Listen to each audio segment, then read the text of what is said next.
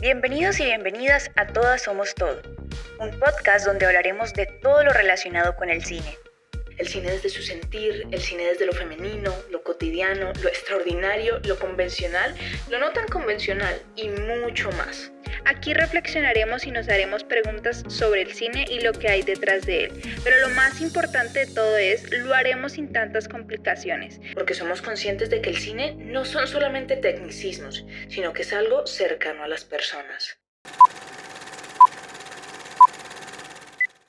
Hola a todos, todas y todos, esperemos se encuentren súper bien. En este episodio especial de Navidad queremos recomendarles algunas películas que pueden como disfrutar en estas fiestas, en estas épocas de Navidad, ya que pues algunas de estas películas aún las recordamos y pues son pues relacionadas a estos tiempos como de fin de año o de Navidad. Entonces, si mencionamos alguna de tus favoritas, pues cuéntanos en nuestras redes sociales eh, por qué es tu favorita, qué es lo que más te gusta y pues vamos a empezar. Em, bueno, entonces quería preguntarle primero a Amale eh, cuáles son sus películas favoritas o qué nos va a contar en este episodio especial de Navidad. Bueno, hola. Eh, para empezar, decir que yo no soy muy fan de las películas navideñas. o sea, algunas películas navideñas, sobre todo porque creo que muchas venden esta idea de ah, felicidad absoluta y si no te gusta la Navidad, entonces eres mala persona. Tiene que gustarte la Navidad obligatoriamente. Em, toda la vaina, como la mayoría de las comedias románticas. O sea, yo amo las comedias románticas o sea, me encantan, pero creo que ya cuando es mm, como que no, no me siento tan cómoda viendo ya comedias románticas ah, que se sitúan en Navidad o que tienen esta idea de familias gigantes o bueno, todas estas cosas y como estereotipos, no, no me dan confort. Entonces, más bien, para esta lista mm, traje un par de películas eh, que pues están situadas o ocurren en Navidad, pero pues la Navidad como tal no es como el hecho principal, pero sí tienen como estas vibras navideñas, decembrinas, y como quieran decirlo. La primera es Tokyo Godfathers, em, dirigida por Satoshi Kon. Es una película eh, animada del 2003. Eh, Satoshi Kon es el mismo director de Perfect Blue o Paprika. Eh, y me gusta mucho porque pues se sitúa en Navidad, pero habla también sobre la familia encontrada, o sea, no es como esta idea de la familia tradicional, sino que es la historia de eh, durante la víspera de Navidad y Navidad en Tokio, tres pues personas que habitan en la calle, eh, pues que, que viven juntos de cierta manera, se encuentran a un bebé que dejaron abandonado. Y toda la película se trata como de ellos tratando de descubrir si quedarse con el bebé, no quedarse con el bebé, o, o si llevarlo a su familia, eh, entonces es una película muy bonita, de verdad, eh, pues porque como que habla de, un poco redefine eh, las, cómo, cómo se vive la Navidad, también pues el tema de la familia. Otra película que también está como situada en Navidad y puede ser perfecta para ver en estas épocas es Carol, la película del 2015 dirigida por Todd Haynes, pues que precisamente empieza con Carol y Therese que se conocen en la época de Navidad eh, y pues como lo que ocurre tras este momento en que se conocen. Eh, también me parece muy linda, eh, es como sobre el autodescubrimiento, muchas cosas y pues sí tiene como toda esta vibra navideña también. Y pues bueno, así como para mencionarla solamente, así aparte, pues Little Woman de Greta Gerwig también, pues eh, esa es perfecta para verlo en todo momento, pero pues también tiene muchas vibras y escenas relacionadas con la Navidad. Es una película hermosa, me encanta. Y diría de los episodios navideños de series también, por ejemplo, And with Annie también tiene un episodio navideño que es hermosísimo y toda la serie es lindísima. Y también Ted Lasso tiene episodios navideños que son muy buenos. Eh, así que sí, esas serían mis elecciones navideñas. ¿Cuáles son las de Caro, por ejemplo? Bueno, claro. Yo estoy de acuerdo en que Little Women es una película para ver en cualquier momento. Nunca está de más y es hermosa, nos sitúa en las películas de época, pero también con este toque de feminidad y de redefinir de hecho la feminidad y también el papel de la mujer. Entonces me encanta esa apreciación que hiciste, esa acotación y que la hayas traído en discusión. Ahora, eh, las que yo tengo, pues son un poco estereotípicas, pero digamos que en su momento cuando las vi me hicieron sentir muchas cosas y me hicieron cambiar mi perspectiva sobre muchas cosas, entonces me gustan mucho. Una de ellas es El origen de los guardianes, que eh, se sitúa en el año 2012, bueno, que fue estrenada en el año 2012 y que es esta película navideña que se sale un poquito de los estigmas que nosotros tenemos sobre estos personajes que constituyen nuestra infancia.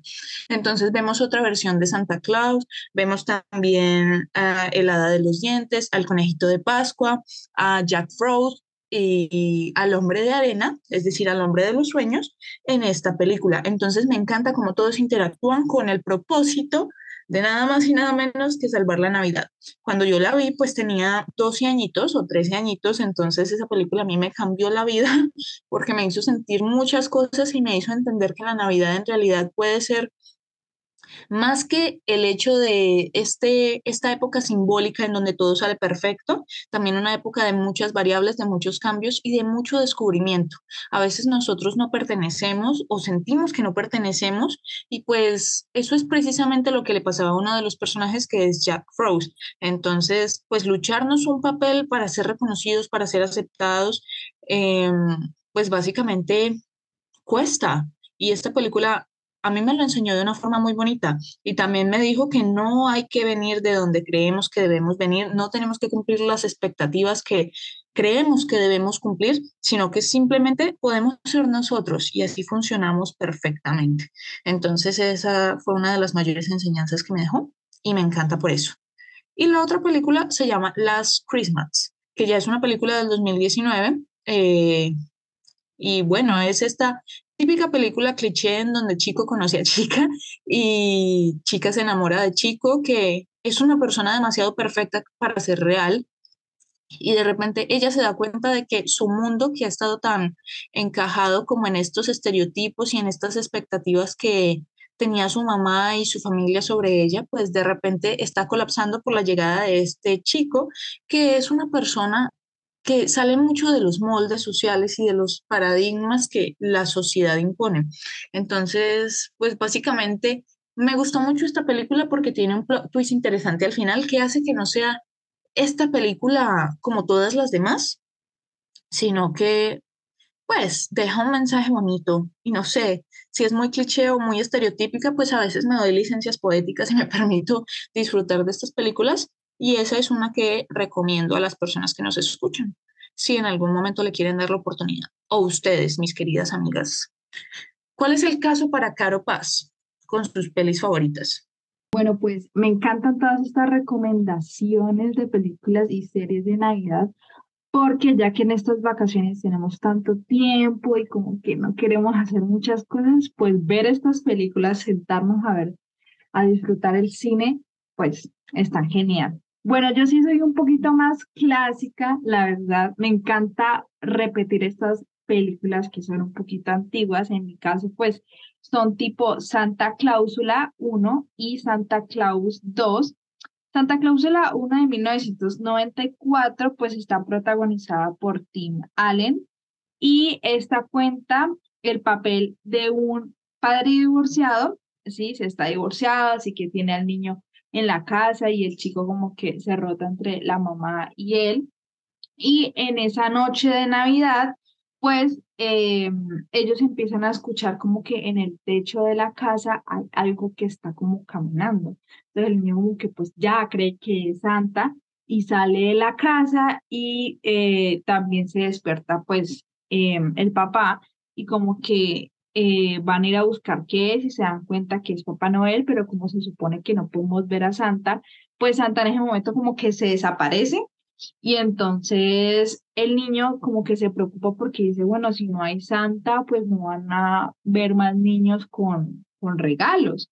Entonces, em, el protagonista, Tim Allen, empieza como a, es que no recuerdo el nombre de él en la, en la película como siempre, pero él, empieza a tomar como el papel de Santa eh, y pues tomó el look completamente de Papá Noel como eh, el real, el del Polo Norte, y bueno, esa es como la primera en esencia, como que tiene que cumplir eh, lo de la lista de regalos y eso, y ya Santa Claus 2 del 2002, me encanta porque es con esta actriz Elizabeth Mitchell, que es la que hace de, pues, de Mamá Noel, porque en esta película él se tiene que casar antes del día de la Navidad, porque si no perdería el trabajo, pues que de ser Papá Noel y eh, pues es como súper chévere estas dos películas, me encantan.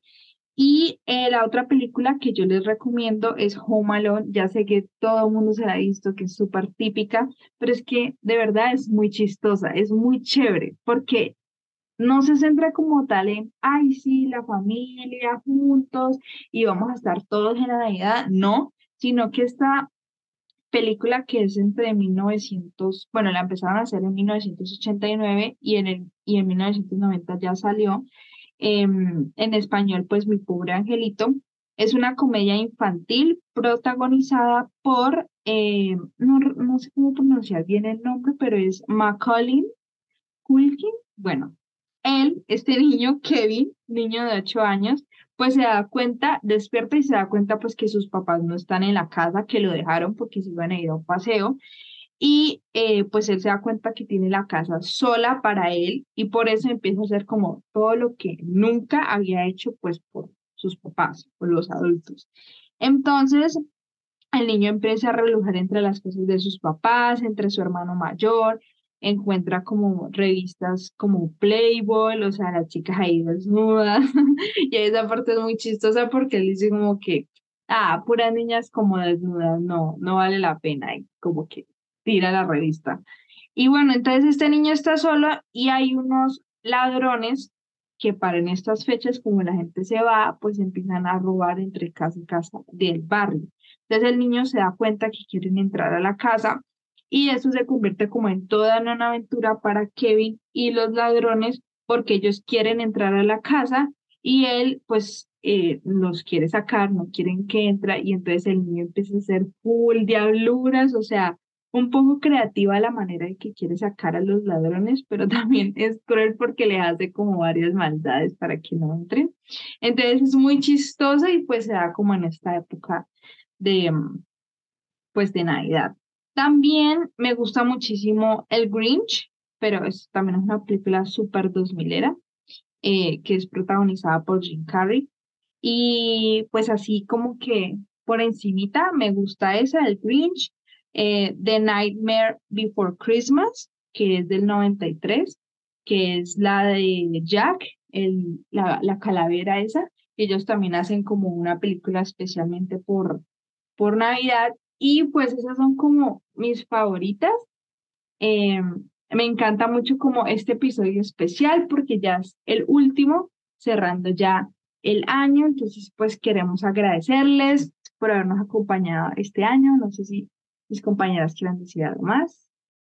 Sí, muchas gracias por acompañarnos este año y esperamos el próximo traerles nuevos episodios. Por supuesto, déjenos saber cuáles son sus películas navideñas favoritas y desearle unas felices fiestas que no necesariamente tienen que ser felices, pueden ser tristes, no tienen que ser perfectas, pero pues que, que tengan unas festividades en paz. Total, que sea otro año de cosas bonitas en el que puedan estar junto a las personas que más quieren y si no, pues que puedan estar en una solitaria paz en la que haya mucho aprendizaje, muchas bendiciones, sean o no creyentes o crean en lo que crean, el universo tiene energía y todos nosotros somos parte de él o de ella.